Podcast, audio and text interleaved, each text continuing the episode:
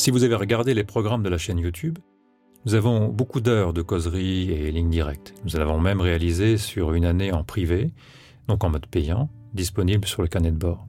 Franck y avait plus de liberté de parole. Mais nous avons rencontré une limite avec ce type de programme. Au final, trop de participants voulaient juste que Franck parle d'eux. On entendait Franck parle moins de moi. Mais Franck, c'est avant tout un système de pensée. C'est pourquoi je vous disais dans le numéro 0 que je m'adressais ici à celles et ceux qui avaient envie de mettre en œuvre cette pensée.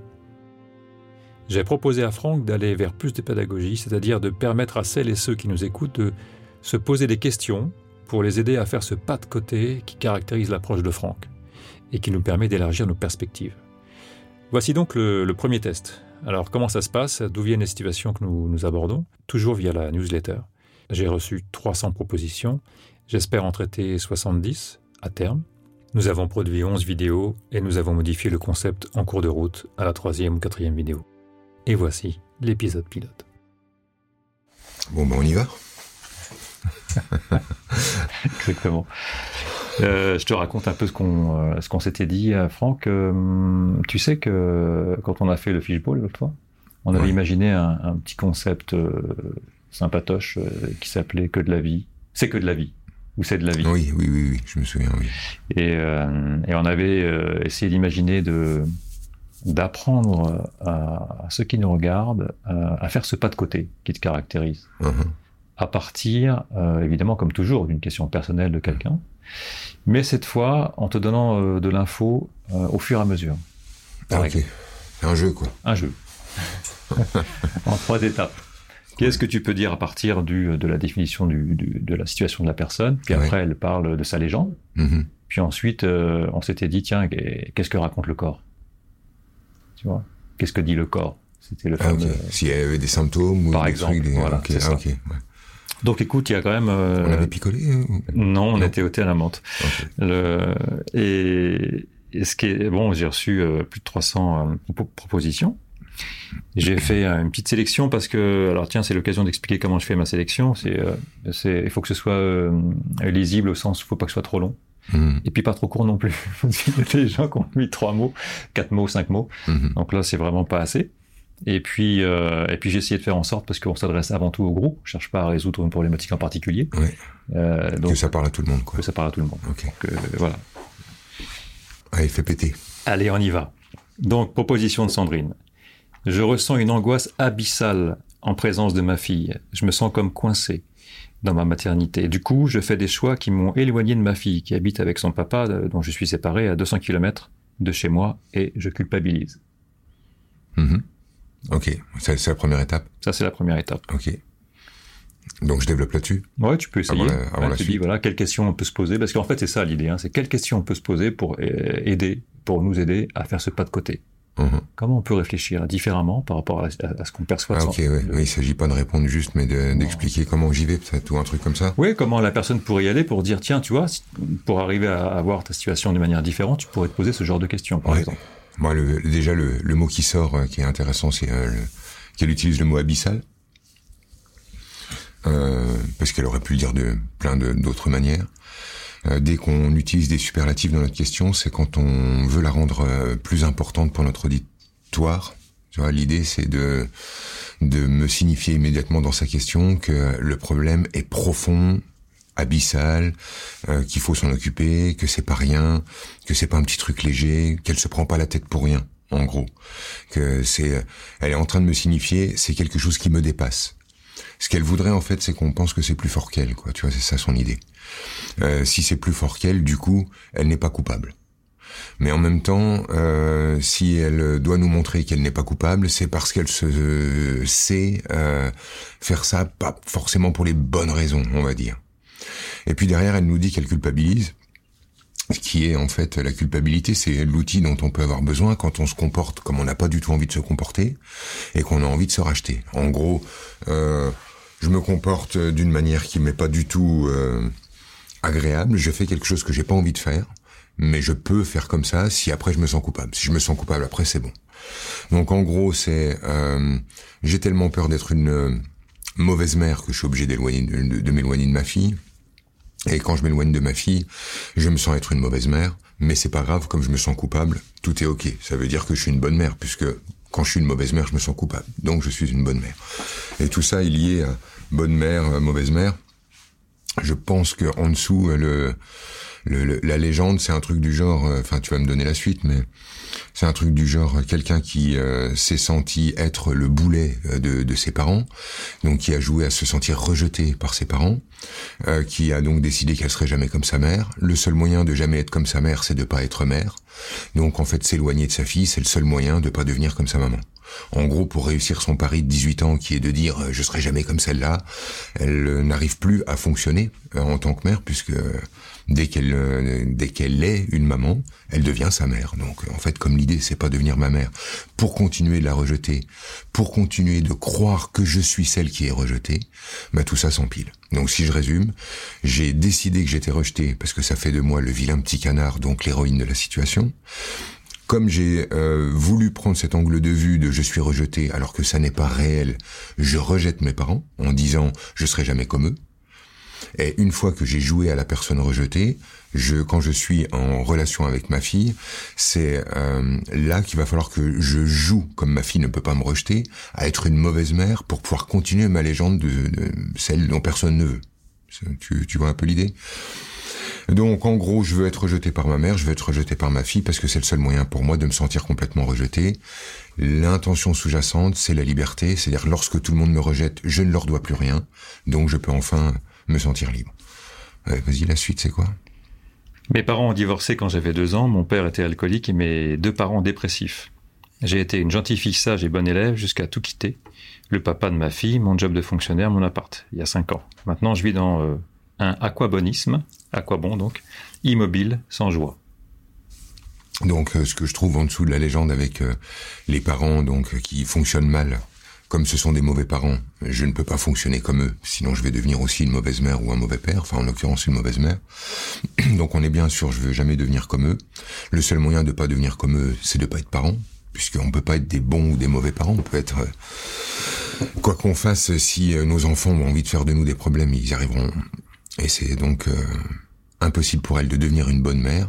Donc je peux pas être une bonne mère, je vais faire la mauvaise mère. Euh, Comment je te résume ça euh, de but en blanc euh?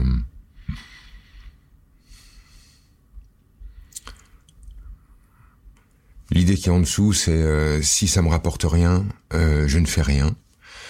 si c'est pour échouer à la fin, j'ai aucune raison de me bouger maintenant. C'est l'aquabon. Oui, c'est l'aquabon. Mais l'aquabon, là, il est posé sur de toute façon, à la fin, je ne pourrais pas être une bonne mère. Pour moi, c'est vraiment ça le sujet de Sandrine. C'est euh, comme de toute façon je vais tout foirer, autant que je le foire tout de suite. Et puis comme ça j'ai la paix. La fameuse liberté dont je parle, c'est la liberté d'être dans son canapé, responsable de rien, rien foutre. Mais euh, la l'idée qui est en dessous, en fait, c'est euh, c'est le désir de perfection. Si je veux être une mère parfaite, je veux être donc une mère qui n'existe pas. Une mère parfaite, ça n'existe pas. Donc, je préfère être une fausse mère, une mère fictive, une mère virtuelle, que de prendre le risque d'être imparfaite et de rejoindre mes parents sur l'autel de l'imperfection. Je te dis le troisième, tu veux mhm. Le corps, plusieurs zones sensibles, colonne vertébrale, plusieurs coups et chutes violents à cet endroit, gorge souvent nouée, zone du plexus solaire, l'estomac noué. Ouais. Euh, c'est pas des vrais symptômes, là, c'est parce qu'on lui pose la question qu'elle répond ça. Hein, ça fait un peu ça. Euh, les, les, les, problèmes euh, liés là au cervical, au cou, en général, ils renvoient c'est un peu sur l'idée de je ne veux pas euh, devenir conscient de ce que je produis dans la vie. Euh, je produis des trucs, mais euh, je préfère pas savoir ce que je fais. J'ai pas envie de rendre ça conscient. Donc quand je fais de la merde, je veux pas le savoir. En gros, il y a ça. Et puis le truc autour de l'estomac, c'est juste lié à l'anxiété et à l'angoisse, puisque au fond tout ça, c'est pas un système qui lui plaît au fond, euh, c'est la, peur de perdre l'amour de sa fille qui l'éloigne de sa fille. Donc, euh, ça reste le l'angoisse de pas être aimé par sa fille hein, qui, est, qui est en dessous. Et ça, ça se répare que dans un seul sens. C'est si j'ai peur de pas être reconnu par mes enfants, c'est euh, tout simplement parce que moi je ne reconnais pas mes parents.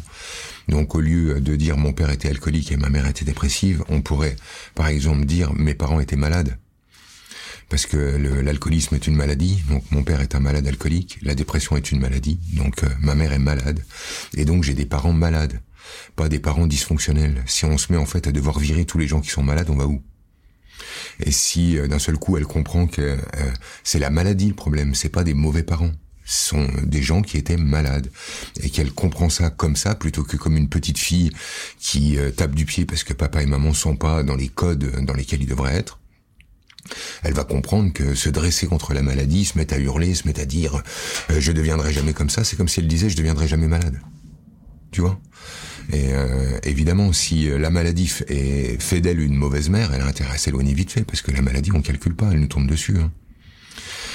Donc euh, voilà, il y a des trucs à revisiter, euh, notamment l'émotionnel face à l'impuissance, parce que je pense que si, euh, hein, je te fais un petit résumé autour de ça, si Sandrine accepte de ressentir l'émotion que génère chez elle, son sentiment d'impuissance à protéger ses parents de la mort, à protéger ses parents de la maladie, et qu'elle accepte de respirer cette impuissance, elle n'aura pas peur d'être confrontée à son impuissance en tant que mère ce qui euh, lui permettra de retourner dans une relation euh, mère-fille, sans être obligé, comme qui dirait, de s'éloigner de sa fille pour s'éloigner de son impuissance à rendre sa fille heureuse, épanouie ou à lui fournir la meilleure mère du monde. Alors, quelles questions on peut se poser quand on, est confronté à ce genre de situation pour justement faire ce pas de côté? Euh, Dans une situation comme ça, elle pourrait se demander, évidemment, qu'est-ce que je suis en train d'essayer de, fuir? Je pense que le premier truc qui lui viendrait, c'est je suis en train de, de fuir la responsabilité et fuir l'obligation. Mais euh, si en creusant un peu, euh, elle se demande qu'est-ce qui lui fait vraiment mal dans son histoire avec ses parents, elle va vite trouver en fait que ce qui la blesse vraiment, c'est de pas avoir pu les leur donner le goût de vivre. Parce que quand t'as un papa malade alcoolique et une maman malade dépressive, en fait pour l'enfant, c'est quoi le résultat? C'est je suis pas assez importante à vos yeux pour vous donner le goût de vivre. D'où le sentiment de rejet dont je parlais, tu vois, au début je suis pas assez importante à vos yeux pour que d'un seul coup, en fait, illuminer votre vie, vous donner de l'allant, euh, créer de l'enthousiasme chez vous. Et euh, euh, elle se rappellerait donc qu'au fond, sa colère ou sa rancœur, sa rancœur vis-à-vis de ses parents, c'est surtout posé sur comment vous n'avez pas vu à quel point je vous aimais, au point en fait que d'un seul coup vous puissiez avoir envie de vivre et puis envie de vous marrer, etc., etc. Et c'est ce c'est ce sentiment en fait qu'elle essaye de retrouver, c'est-à-dire euh, j'essaye de retrouver l'endroit où je suis suffisamment puissante pour donner aux gens le goût de vivre. Mais ce que ça a créé chez elle, c'est au contraire un sentiment d'impuissance à donner euh, à donner la vie. Donc euh, je suis impuissante à mettre mes parents en vie, je suis impuissante à accepter d'avoir mis ma fille en vie, tu vois, tout ça se résume autour de ça. Je sais, tu sais, c'est difficile pour moi de répondre à la question de comment les gens pourraient voir euh, moi, j'ai tout de suite un angle de vue. Tu me connais, c'est pas évident, mais enfin, écoute, au fur et à mesure de cet exercice, je vais essayer d'être plus clair sur comment les gens pourraient aboutir à ça. Mais je crois que elle aurait pu aller directement en se disant en fait, qu'est-ce qui me terrorise le plus? Ben, c'est la peur de pas être euh, euh, suffisante pour ma fille, mais euh, la peur que la peur que finalement la présence de ma fille dans ma vie n'amène pas le soleil pour autant. La peur de me rendre compte que d'avoir mis ma fille au monde, j'avais énormément misé là-dessus, ça n'a pas bouleversé mon état intérieur. Et je suis en train de me rendre compte en fait que ma naissance n'a pas pu bouleverser la vie de mes parents au point de les rendre heureux non plus. Et au fond, accepter la présence de sa fille et accepter elle-même son état semi-dépressif de suicide à coups de chips sur canapé, euh, ce serait euh, accepter finalement que ses parents n'ont pas été des mauvaises personnes, voilà. Et elle n'y pouvait rien. Ils étaient malades, ils étaient tristes, ils n'avaient pas forcément envie de vivre la vie, et sa présence n'y change pas grand-chose, quoi. Bon, je sais pas, c'est pas très clair peut-être tout ce que je dis. Mais si, on a déjà, on a déjà une question là. Il y a déjà deux ou trois questions que, tu as, que les gens peuvent se poser euh, avec ça. Écoute, merci Franck. Merci pour Sandrine. Je ne sais pas encore de quoi traitera le prochain épisode, mais j'aborderai une idée qui trotte dans ma tête depuis quelque temps, une idée de dédicace. Imaginez que vous puissiez partager sur une émission comme celle-ci un extrait d'un de nos programmes pour un ami, comme vous pouvez le faire avec un morceau de musique dans certaines émissions de radio. En attendant, et si nous allions écouter une ambiance sonore en provenance de Beyrouth?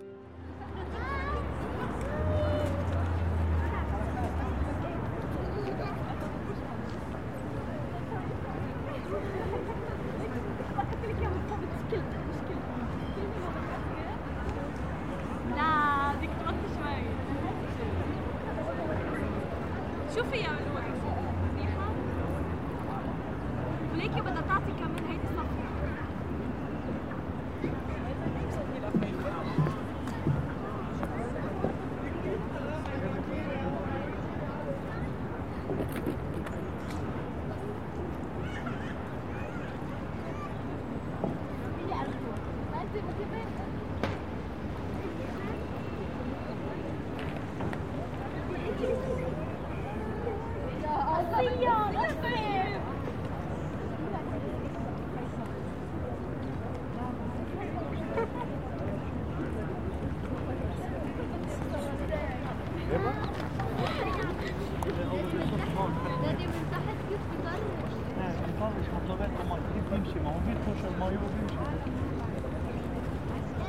gewoon vuur neergedaan.